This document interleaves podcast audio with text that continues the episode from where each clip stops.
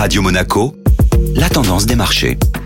La tendance des marchés avec Société Générale Private Banking. Bonjour Alexandre Rolando. Bonjour Benjamin. Un début de mois à l'image du précédent pour les marchés financiers. Malgré le rebond observé sur ces premiers jours, les indices s'essoufflent en cette première semaine de février, sous le coup des déclarations de la présidente de la Banque Centrale Européenne ayant souligné une hausse notable de l'inflation. L'Eurostock 50 clôture la semaine en retrait de 0,7%. Le CAC 40 quant à lui sauve l'honneur et termine à l'équilibre. Pour le moment en Europe, la rotation sectorielle se poursuit. Les valeurs bancaires et celles liées à l'énergie en tête depuis le début de l'année confirment leur avance. Les banques enregistrent la meilleure performance sur la semaine à plus 2,4%, portée par la hausse des rendements, le 5 ans allemand étant revenu en territoire positif pour la première fois depuis le 2018. Le secteur de l'énergie, en progression de plus 1,9%, a quant à lui été soutenu par la hausse des prix du pétrole. Et qu'en est-il côté outre-Atlantique? Même constat du côté des États-Unis, à la différence près que les indices clôturent la semaine dans le vert, malgré les secousses subies suite aux résultats de certains grands noms de la tech. Les bons chiffres de l'emploi sont venus égayer la séance de vendredi, montrant une hausse des créations de postes plus forte que prévu. Une publication toutefois en demi-teinte,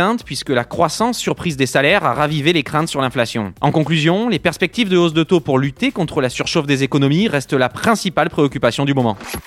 Société Générale Private Banking Monaco vous a présenté la tendance des marchés.